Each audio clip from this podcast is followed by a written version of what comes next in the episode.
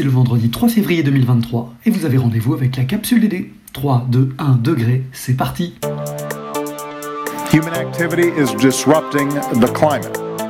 It came out looking like a donut. que même dans les pays les plus riches, euh, on n'est pas prêt au climat d'aujourd'hui et sa variabilité. Vous pouvez bifurquer maintenant.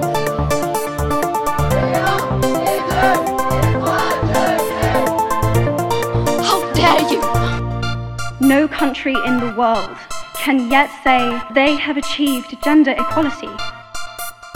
La capsule DD. Sans justice sociale, il n'y aura plus d'économie. Au menu cette semaine, l'idée qui transforme, lutter conjointement contre le réchauffement climatique et la pauvreté. Le portrait de la capsule, Évariste, éco-délégué au collège, Pierre Brossolette et carte blanche à Iris Bouchonnet.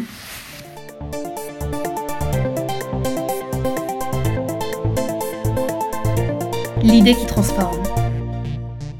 Vous rêvez de ralentir les émissions de gaz à effet de serre tout en réduisant la pauvreté dans le monde? Eh bien, le rapport du World Inequality Laboratory, laboratoire c'est les inégalités mondiales, publié la semaine dernière, vous donne une solution clé en main.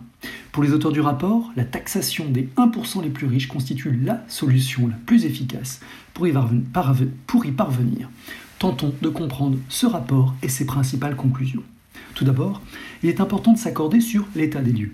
Les inégalités de richesse, de revenus, mais surtout de patrimoine, n'ont jamais été aussi importantes qu'actuellement, et la crise du Covid-19 a accru ces inégalités, appauvrissant les plus pauvres et voyant grimper la richesse des plus riches, et notamment celle des 1% les plus riches.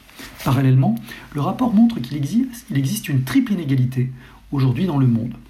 Inégalité des émissions, inégalité des pertes entraînées par le réchauffement climatique et inégalité des capacités d'agir. Et surtout, la richesse mondiale contribue trop peu à résoudre cette crise climatique. S'ils veulent éviter de tomber dans la caricature et les raccourcis, du type tout est la faute des plus riches, l'idée du rapport est plutôt de dresser un constat, groupe social par groupe social, pour faciliter la mise en œuvre d'une transition écologique et réduire le risque climatique. Et ce que montre ce rapport, qui porte sur l'année 2022, c'est que l'aggravation de la crise climatique est bien le fait des plus riches. Les 10% les plus riches sont responsables de la moitié, 48%, des émissions mondiales. Le 1% les plus nantis entraîne même à lui seul 17% des rejets carbonés, c'est-à-dire plus que la moitié la plus pauvre de la population, qui, elle, est responsable de 12% des émissions. Ce top 1 est responsable d'un quart de la croissance des émissions entre 1990 et 2019. Si on en vient à une évaluation de la tonne de CO2 en équivalent carbone par habitant, les chiffres sont encore plus édifiants. On parle souvent, rappelez-vous, d'une moyenne française à environ 10 tonnes de CO2 par Français. Si on tourne le regard vers le 1% les plus riches dans le monde, ils émettent non pas 10 tonnes, mais 100 tonnes. Et si on inclut les 10% les plus riches, c'est tout de même 20 tonnes, 29 tonnes dont il s'agit. Si on parle de la moitié de la population la plus pauvre, de l'autre côté du spectre, eux émettent 1,4 tonnes de CO2 par an. Rappelons que nous devons viser 2 tonnes, ou plus exactement 1,9 tonnes, pour conserver une chance de rester en deçà des 2 degrés à horizon 2100. Certes, les inégalités entre pays jouent beaucoup. Un Américain produit 10 fois plus de CO2 qu'un Indien. Mais la réalité des chiffres est tout autre. Les deux tiers des inégalités climatiques proviennent des inégalités de revenus au sein de chaque pays. Le tableau est encore plus sombre si on se place sur ceux qui endurent les conséquences de la crise climatique. Car c'est la même moitié la plus pauvre qui endure les trois quarts des pertes de revenus liées aux impacts du changement climatique. Et eux n'ont pas les moyens d'agir. Ils possèdent 3% des capacités de financement, alors que les trois quarts de ces mêmes capacités de financement sont détenues par les 10% les plus aisés. Alors qu'en conclure Eh bien, premièrement, le rapport tord radicalement l'idée reçue que la lutte contre le changement climatique est inutile dans les pays riches. L'argument souvent avancé est celui que l'essor des classes moyennes dans les pays les plus pauvres annihilerait tout effort anticipé. Et c'est parfaitement faux. La classe moyenne des pays concernés resterait nettement inférieure aux situations des plus pauvres dans les pays les plus riches. À rebours, éradiquer la pauvreté en permettant à tous de vivre avec au moins 3,20 dollars jour entraînerait une hausse des émissions de 5% seulement. Ce chiffre grimperait à 18% si cette politique était plus ambitieuse et fixée 5,50 dollars par jour. ce qui améliorerait la vie de 3 milliards de personnes dans le monde. Et ce fameux 18%, il correspond spécifiquement aux émissions des 1% les plus riches, ou, pour prendre une autre comparaison, à un tiers des émissions des 10% les plus riches. Cela veut dire que réduire l'empreinte carbone des plus riches permettrait de libérer un crédit carbone qui permettrait de sortir les gens de la pauvreté. Et c'est pour cette raison que les économistes du rapport proposent leur taxe, 1,5% pour 1,5 degré, qui taxerait à hauteur de 1,5% le patrimoine des millionnaires gagnant plus de 100 millions de dollars par an, c'est-à-dire 0,001% de la population mondiale. Les recettes estimées se chiffrent à 295 milliards de dollars par an, ce qui correspond aux besoins pour limiter les impacts du changement climatique. Il suggère aussi une réforme de la taxation sur les multinationales et trouver des solutions pour faire abonder un fonds climat. Il propose que les pays les plus riches aident financièrement les pays à bas ou moyens revenus à moderniser, leur administration fiscale afin de générer des recettes par la création d'impôts sur le revenu, le patrimoine ou l'héritage. Et enfin, ils envisagent des recettes supplémentaires avec des taxes sur les secteurs aériens, maritimes ou sur les énergies fossiles. Lucas Chancel, l'un des économistes ayant rédigé ce rapport, conclut que cela permettrait de connecter le climat, le développement et la fiscalité qui tous doivent aller de pair. Le portrait de la capsule. Bonjour Évariste, est-ce que tu peux te présenter en quelques mots? Alors, je m'appelle Évariste, je suis en troisième au collège Pierre Brossolette et je suis éco-délégué depuis deux ans. Et qu'est-ce qui t'a donné envie de devenir éco-délégué? Euh, Oui, j'avais envie de faire des projets euh, j'ai été élu au CVC euh, en 6ème. Et du coup, j'avais envie de continuer à être élu quelque part. Et du coup, j'ai choisi être éco-délégué. Et qu'est-ce que tu as fait de chouette avec les éco-délégués? Alors, cette année, on a fait, j'ai participé à plusieurs projets.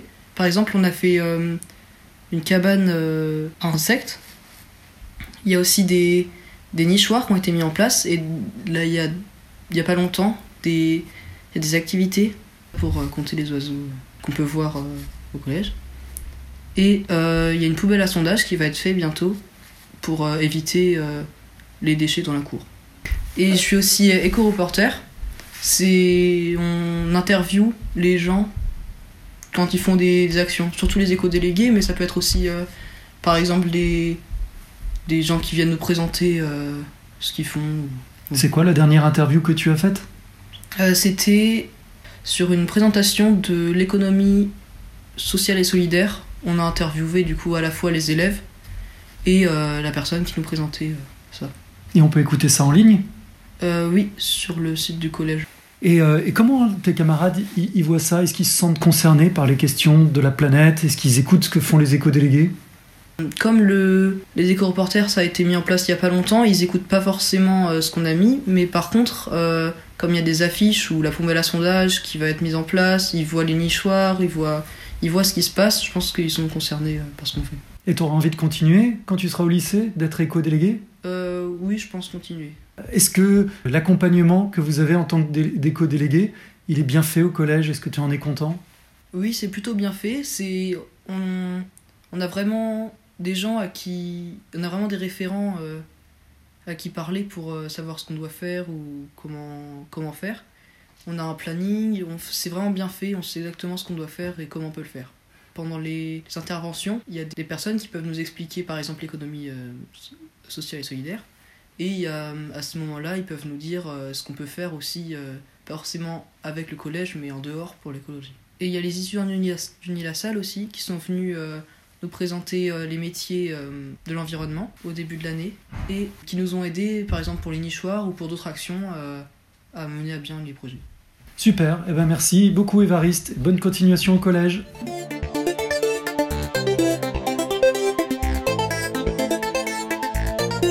La carte blanche. Cette semaine, la carte blanche est donnée à notre collègue Iris Bouchonnet. Pour cette carte blanche, je vais vous parler du livre que je suis en train de lire en ce moment. Il s'agit d'un des essais de Titu Lecoq, Les grandes oubliées de l'histoire, pourquoi l'histoire a effacé les femmes, paru en 2021 aux éditions L'Iconoclaste. Titu Lecoq, c'est une journaliste et essayiste qui a notamment écrit des livres engagés comme Libéré, Le combat féministe se gagne devant le panier de linge sale aux éditions Fayard en 2017 ou encore Le couple et l'argent aux éditions L'Iconoclaste en 2022.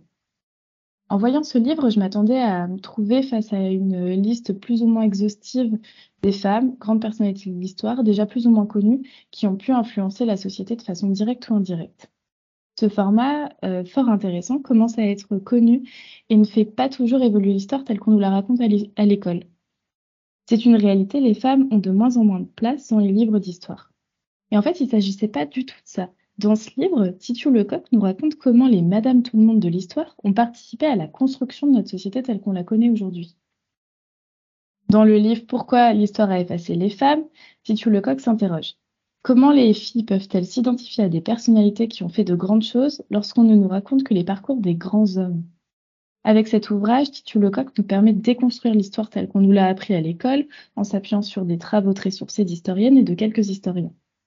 En effet, elle nous rappelle qu'une grande partie de ce qui a été écrit dans les livres d'histoire a été écrit par des hommes d'une part, et la plupart des découvertes historiques ont été réalisées au XIXe et au XXe siècle d'autre part. Par conséquent, la grille de lecture est celle de la société dans laquelle on se trouvait à ce moment-là. Actuellement, j'en suis à peu près à la moitié du livre et au fil des pages, on parcourt les époques en partant des sociétés préhistoriques. On y apprend que non, les hommes et les femmes de la préhistoire n'étaient pas nécessairement dans une forme de société patriarcale et qu'en réalité certains fonctionnements étaient même très horizontaux, que les femmes pouvaient chasser autant que les hommes, réaliser des peintures rupestres et qu'elles contrôlaient leur naissance grâce à des plantes abortives, par exemple. D'ailleurs, pourquoi on ne parle pas de la femme de Néandertal et que de l'homme de Néandertal C'est le genre de question qui est posée dans le livre. Au Moyen Âge, les femmes pouvaient être reines de France, elles pouvaient bâtir des cathédrales et faire tous les métiers. Donc non, les femmes n'ont pas été éloignées de l'histoire car elles étaient cantonnées à la cuisine. Pour citer un autre exemple, on apprend que l'invention de l'imprimerie a contribué à diffuser des idées anti-femmes, comme par exemple les livres pour inciter à la chasse aux sorcières et donc au féminicide. Ce genre d'invention a donc finalement marqué un recul important pour euh, les femmes et pour leurs droits. Donc bref, je ne vais pas vous raconter l'intégralité de cet ouvrage, mais je vous incite largement à découvrir l'histoire sous un autre prisme. Au-delà des rappels sur l'histoire de France qui sont toujours bons à prendre, la vision exposée par Titu Lecoq nous permet de réinterroger ce que nous avons toujours considéré comme l'histoire avec un grand H.